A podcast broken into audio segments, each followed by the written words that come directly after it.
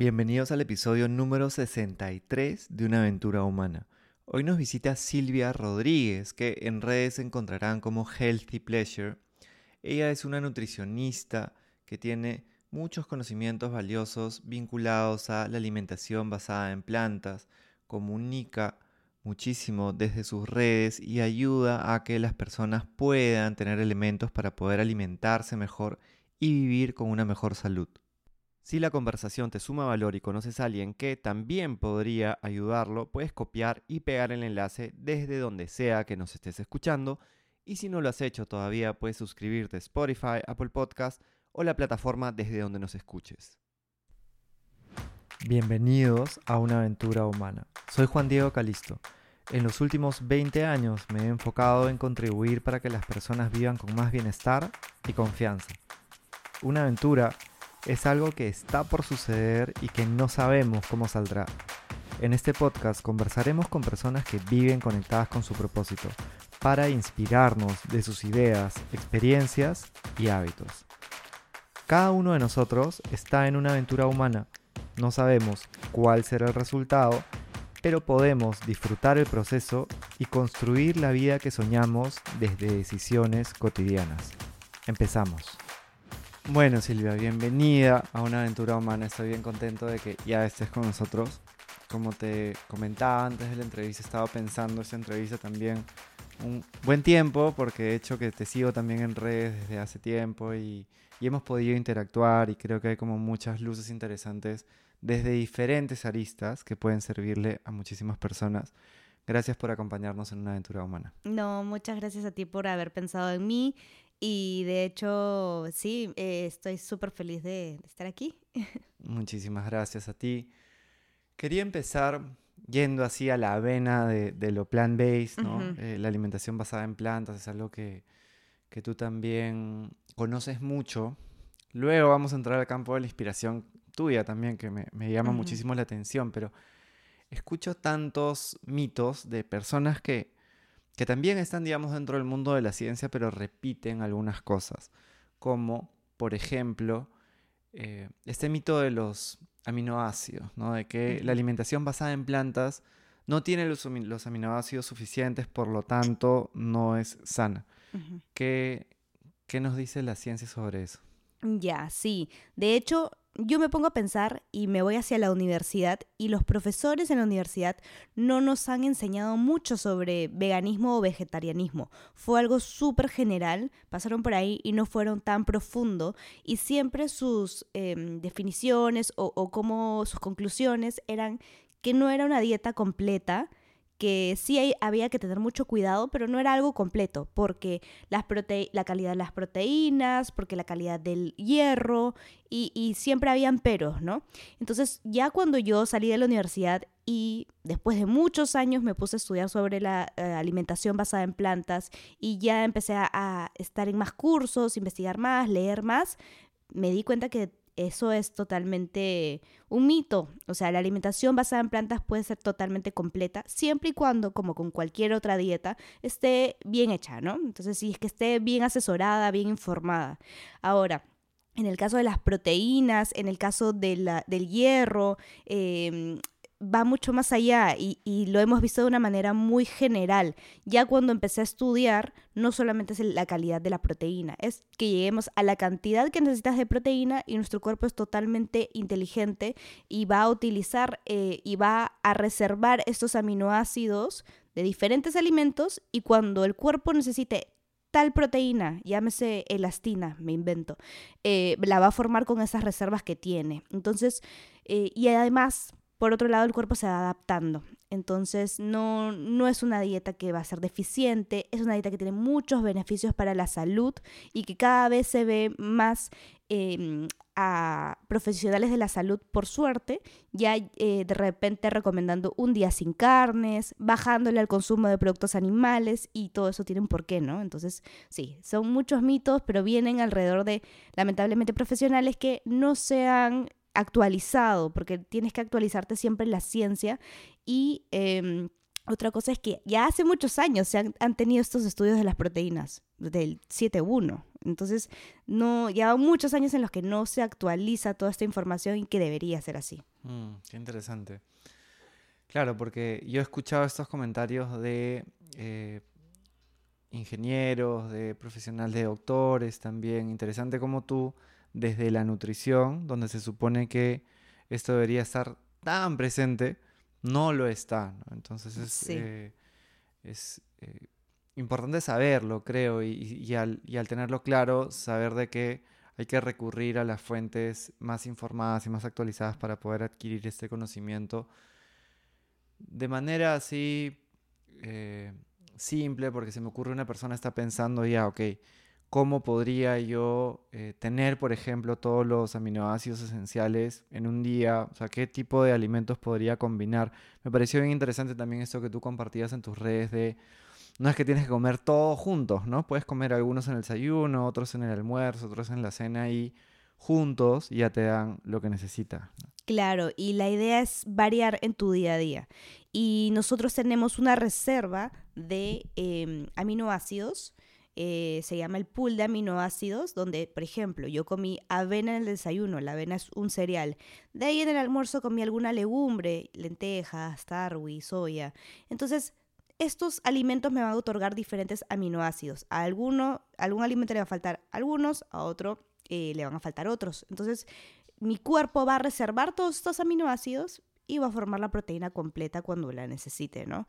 Entonces no hay ningún problema con eh, no comerlo en el mismo plato como tú mismo decías, sino la idea es ir variando durante el día, ir variando durante tus días em, y sí, sobre todo eso, estar balanceando tus alimentos, tus, comidas en el día. Valiosa información. Otro mito que escucho mucho es el de la proteína, ¿no? Ay, pero no, no voy a tener proteína, o que mi proteína, ¿de dónde la consigo? O que no voy a tener suficiente proteína. O sea, ¿qué nos podrías decir alrededor de eso? Sí, y me llegan muchos pacientes, amigos y demás, porque estamos acostumbrados a que la carne animal nos vaya a dar proteína y que la carne animal no nos vaya a dar carbohidratos y tenemos, aparte de este miedo a no llegar a la proteína y amar tanto a la proteína, tenemos el miedo a los carbohidratos. Entonces, una fuente de proteína vegetal casi siempre va a estar acompañado de los carbohidratos pero eso no es nada malo, absolutamente nada malo.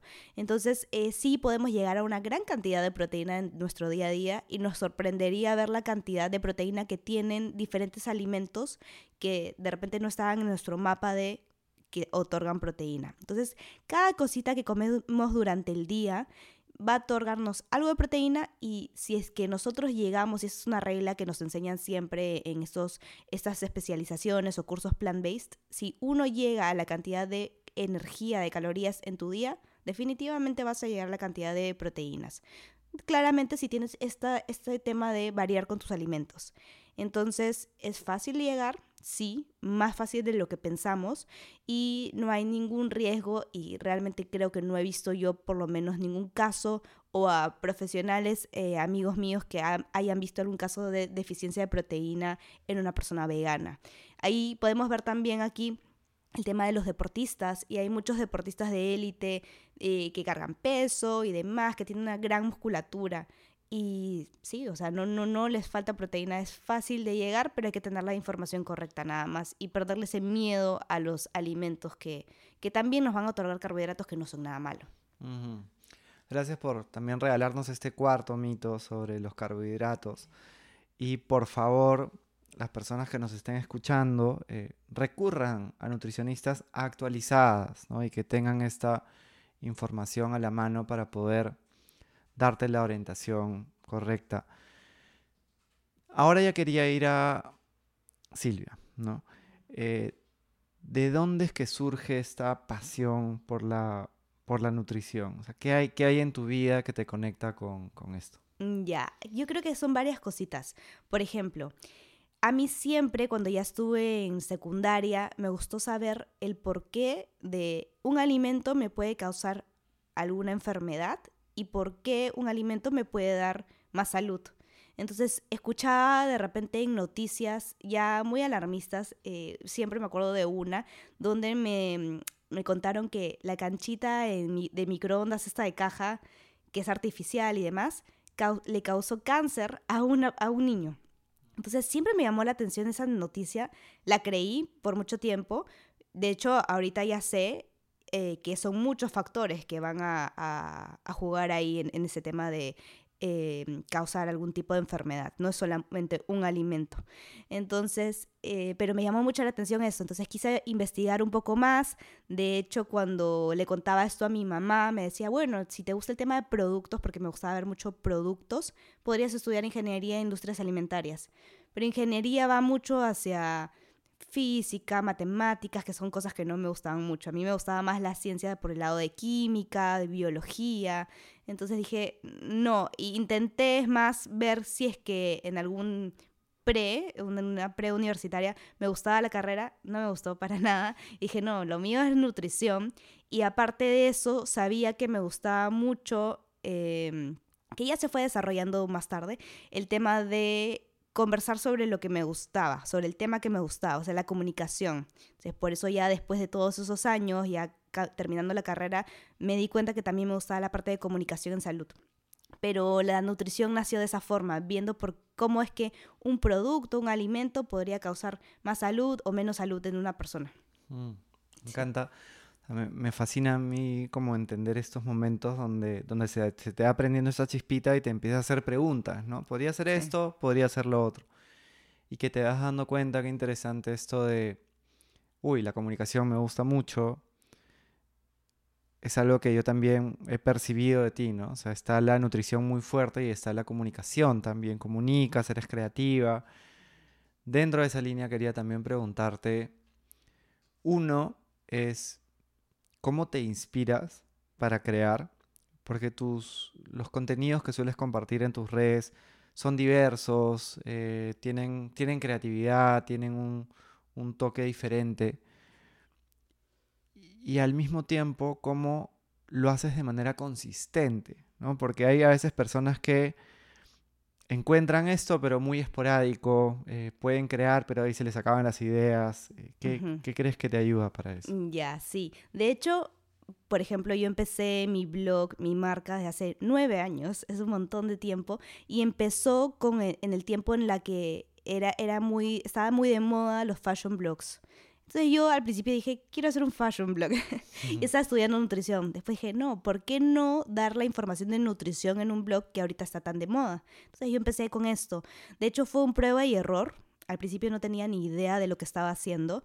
Eh, porque no sabía cómo enganchar con un texto, ahí no se usaban tantos videos cortos como ahora, que creo que ayudó muchísimo, sino se usaban de repente videos más largos, más producción, ya pensaba que yo en ese momento contrataba a una persona que me hacía los videos, editor, todo.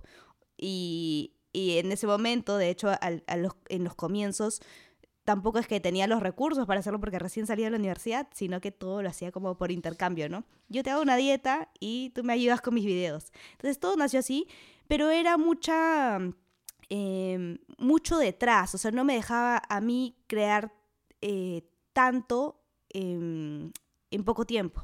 Entonces tenía que reunirme con las personas, o sea, había mucho detrás. Entonces, ahora creo que con las redes que han evolucionado a tener contenido más cortito, eh, creo que eso me ha ayudado mucho. Y a explorar mi creatividad. Entonces, a mí, eh, recién desde creo que el año pasado, este año, que justo que te comentaba antes, le bajé la cantidad de trabajo en pacientes, porque yo también trabajo con pacientes de manera personalizada.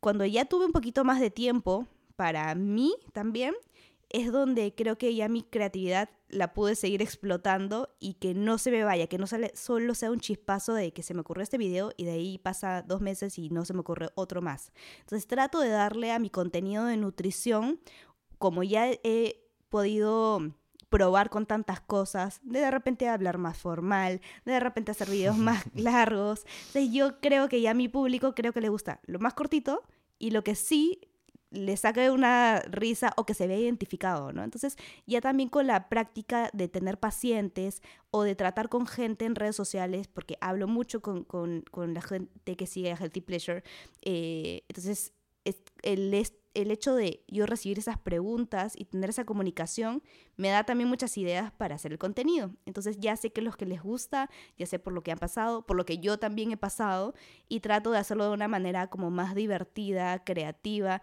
Veo referencias de todas maneras, de diferentes lugares, o sea, también es es gastar el tiempo en eso, ¿no? O sea, sí tengo que dedicarle un tiempo a estar viendo TikTok, Instagram, Reels y de repente si vi un contenido de moda, le puedo dar un giro y decir, eso lo puedo llevar a nutrición.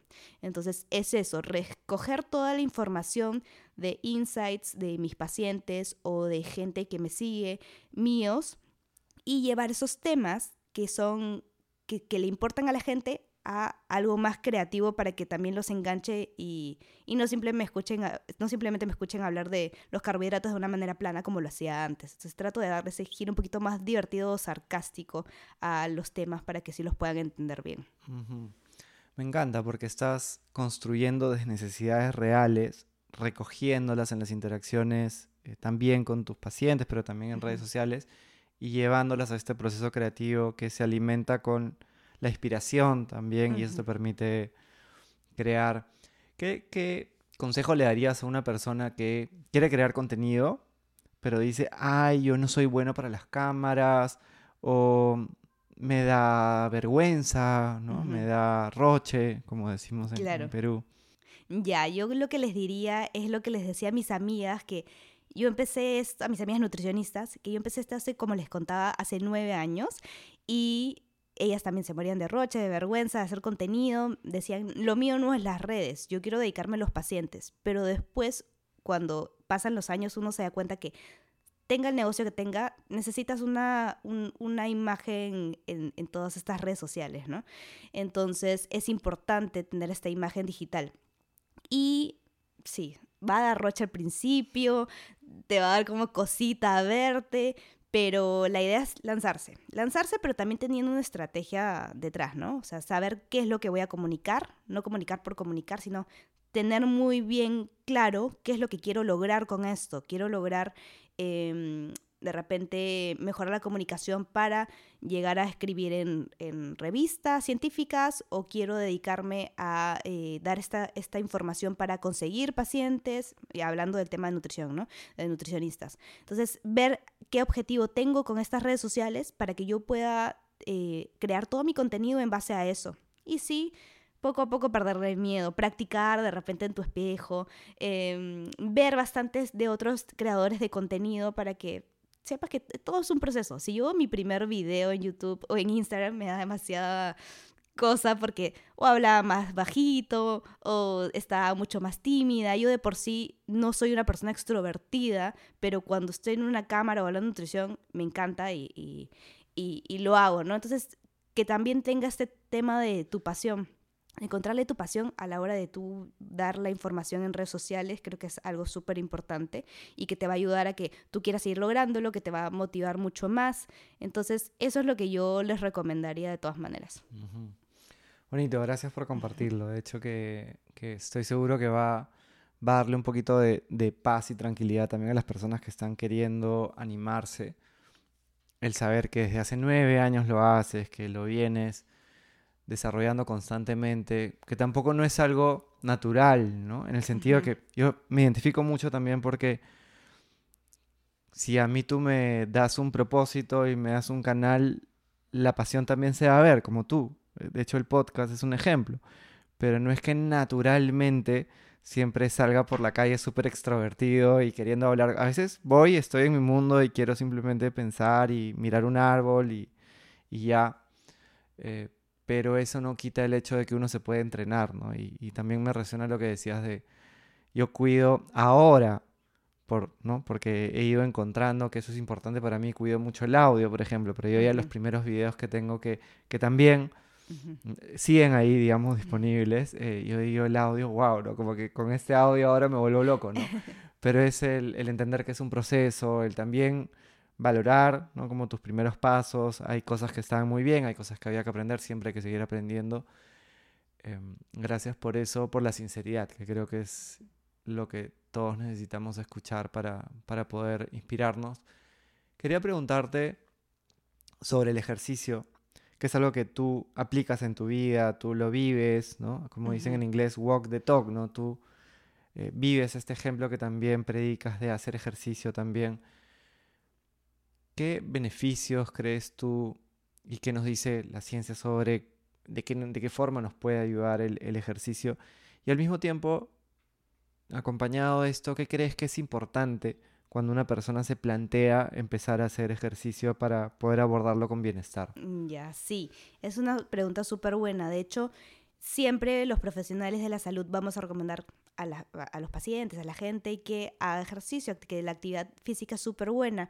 Y normalmente lo vamos a llevar hacia el lado de bajar de peso, de, bajar porcentaje de grasa. eh, pero hay mucho más detrás de, ese ejercicio.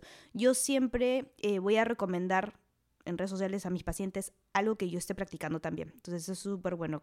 eh, recomendar dando el ejemplo. Y el ejercicio, em, yo he visto que hay también una relación no tan buena por el hecho de que normalmente lo recomendábamos solamente para bajar de peso, para tener un peso adecuado y, el porcentaje de grasa y demás. Entonces, hay mucha gente que se ve obligada a hacer este ejercicio por ese tema de salud, que de repente es medio salud y estético, ¿no? Pero no nos damos cuenta de que el ejercicio nos ayuda, por ejemplo, a fabricar colágeno, el ejercicio nos va a prevenir muchísimas enfermedades, diferentes tipos de cáncer, diabetes, enfermedades cardiovasculares, eh, nos va a ayudar a prevenir riesgo de fracturas. Entonces ya estamos yéndonos hacia eh, ya muchos años, ¿no? Adelante, hacia el futuro, para prevenir diferentes cosas. Y mientras yo tenga más masa muscular, también me va a ayudar a, a prevenir por eso diferentes enfermedades, a que yo de repente eh, también vaya a mejorar mi relación con la comida, que es algo que también trato mucho con mis pacientes y con eh, los seguidores.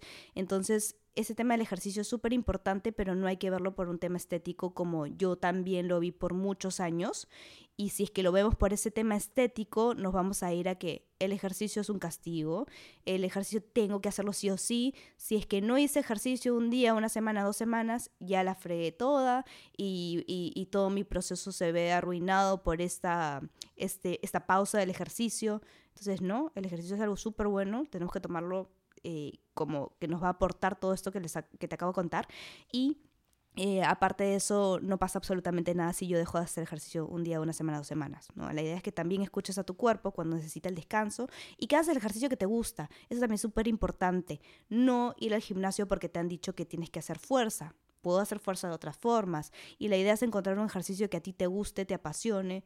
Ya sea que empieces caminando, haciendo baile, haciendo algún deporte, pero que, que encuentres tu actividad para que tú puedas ser constante con ella y que la disfrutes. Porque es- va- tómala como que es tu momento, ¿no? Tu momento para que te relajes, es tu actividad del día, una de tus actividades del día si quieres, y puedo ser constante con ella, no me voy a castigar haciéndola y tampoco me voy a sentir mal por no haberla podido hacer en algún momento.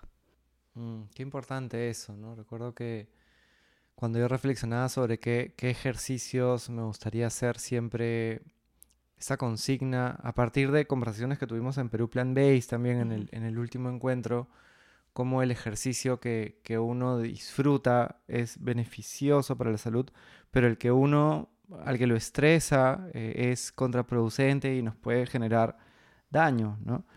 Em, tan importante el, el recordar que si el norte es que lo disfrutes, probablemente vas a probar y explorar un poco más, pero vas a encontrar cosas que te gusten. Y también que hay diferentes formas de hacer ejercicio, ¿no? Incluso subir escaleras, ¿no? Es considerado como actividad física. Hay una persona que de repente le gusta caminar, puede caminar y subir escaleras y moverse. No tiene necesariamente que ¿no? Como inscribirse en una maratón o, o- o salir en bicicleta como muchas horas, ¿no? Hay maneras distintas. Sí. De todas maneras, hay maneras distintas. La idea es encontrar tu ejercicio que te motive. Em, sí, sobre todo eso. Hay, diferentes formas de llegar a estar activo durante el día. Y hay que encontrar algo que te guste para que tú puedas ser constante. Y el tema de que justo dijiste de disfrutarlo, el tema del placer al tener yo mis hábitos, es súper, súper importante y te va a otorgar más salud que si yo hago ejercicio unos cinco veces a la semana, no lo disfruto versus la misma cantidad de días o tres días a la semana y lo disfruto, más impacto va a tener el que disfruto. Al igual que con la comida. Mientras yo disfruto mi comida, sí, voy a tener más beneficios eh, practicándolo, ¿no? Mm, eso me encanta porque también me lleva esta, este concepto que yo lo, lo, conozco a un nivel superficial, digamos, ¿no? De la microbiota que escucho y es como, wow, tenemos como... Porque ya se, se hablaba hace, hace ya unos años del, de las redes neuronales que tenemos en el corazón, lo importante que son para sentirnos mejor, pero ahora cada vez se habla más de, ¿no? de las redes que tenemos en el estómago y de cómo ahí hay un, como un cerebro, un tercer cerebro, digamos, y cómo esto, si es que hacemos ejercicio, ayudamos a que este se sienta mejor y esto nos ayuda a sentirnos mejor. Eh, la alimentación y el ejercicio son dos elementos muy importantes para la microbiota, ¿no? Sí, la alimentación, el ejercicio son muy importantes para la microbiota, para que haya este equilibrio entre bacterias buenas, malas, que haya un buen ambiente para estas bacterias buenas y que puedan seguir desarrollándose. Y sí, ese tipo, esos dos hábitos, alimentación, ejercicio y sumándole horas de sueño y calidad de sueño, sumándole también el hecho del estrés, ¿no? Entonces, mientras yo tengo más placer en todos estos hábitos, disfruto todo esto, también van a tener mejores condiciones esta, esta microbiota. Mm. Gracias por compartirnos esto.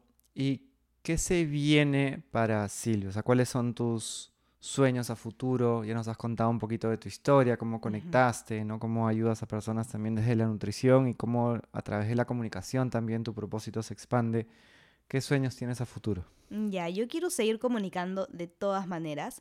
Me encantan todas las formas de comunicación, ya sea escrita, siempre me ha gustado escribir, eh, hablar, crear videos, crear contenido, eso me encantaría seguir haciéndolo. De hecho, llegar a, a una audiencia mucho más grande, pero a la vez crear una buena audiencia, ¿no? O sea, no, no crear por crear, tener una conexión con la audiencia. Eh, muchas veces este tipo de creación va eh, alineado o van llegando, por ejemplo, marcas que quieren trabajar contigo, yo quiero crear una buena audiencia, no trabajar por trabajar con marcas, sino realmente con, cosas, con productos o servicios que yo eh, utilice y realmente recomiende.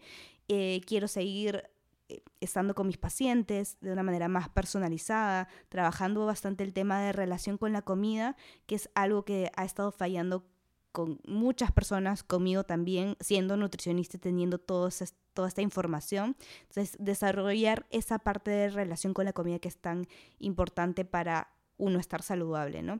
Entonces, me encantaría seguir eh, creando y, compartiendo información mm, ya iré viendo de qué otras formas, ¿no? Para llegar a más personas, pero ese por ahora mi, mi objetivo. Me gusta mucho. Eso escribir también, ¿no? Como te veo, te veo escribiendo y compartiendo cosas muy valiosas. Nuestra última pregunta se ha transformado un poco. Antes era un mensaje para una persona que está en su aventura, ahora es un mensaje para la Silvia de 15 años, que imagínate que ahorita te está escuchando ¿no? en este podcast. ¿qué, mensaje le darías para, para que ella pueda vivir su aventura humana con más bienestar, con mejor salud y más tranquila? Mm, ya, yo le diría a Silvia de 15 años que no tenga miedo a seguir los sueños que tiene, de explorar más esas habilidades que tiene, de no comparar, ¿sí? Porque siempre he caído en esa, lamentablemente, comparación, ¿no? O de, eh, no necesariamente esa comparación para llegar a ser una persona, sino comparación de que eh, tal grupo de personas está logrando algo, ¿no? Yo también lo voy a lograr, pero cada uno a su tiempo, entender eso, ¿no? Que es paso a paso, pero eh, sobre todo poco a poco liberarse de esas creencias limitantes que a uno lo llevan a, dejar de hacer las cosas que le gustan. Entonces yo le diría eso, que siga creando, que siga explorando, que no hay comparación, que cada uno lo toma a su paso. Mm, gracias, no comparación, qué importante que es el, creo que es recordarse todos los días eso, ¿no? Que más de que ahora con las redes sociales hay tantas oportunidades como contenidos como el que tú compartes desde Healthy, Healthy Pleasure también, que lo vamos a poner en las notas del episodio. Buen nombre también y se nota que ahí le has puesto el componente de comunicación. En las redes sociales también llegan mucha información que te puede invitar a compararte, ¿no? Ah, mira, mira cómo come, mira cómo hace ejercicio, mira cómo está estética o físicamente, mira todo lo que va logrando, que igual es lo que comparte esa persona que logra, ¿no? No te comparte su día a día, no te comparte realmente cómo se siente, las luchas que tiene. Entonces eh, es un, un súper consejo que a mí, a mí me hubiera encantado también escucharlo a los 15 años. Te agradezco muchísimo por tu tiempo, por compartir con tanta pasión y eh, estoy seguro que nos vamos a volver a encontrar también en esta aventura humana. Sí, claro que sí. Muchas gracias por la invitación, me encantó. Gracias por invertir este tiempo en ti, estos momentos para poder inspirarnos desde conversaciones como la que acabamos de escuchar son muy importantes. Si no lo has hecho, puedes suscribirte, poner las estrellitas en Spotify, un review en Apple Podcast y compartirle también el episodio a quien creas que le pueda sumar. Hasta pronto.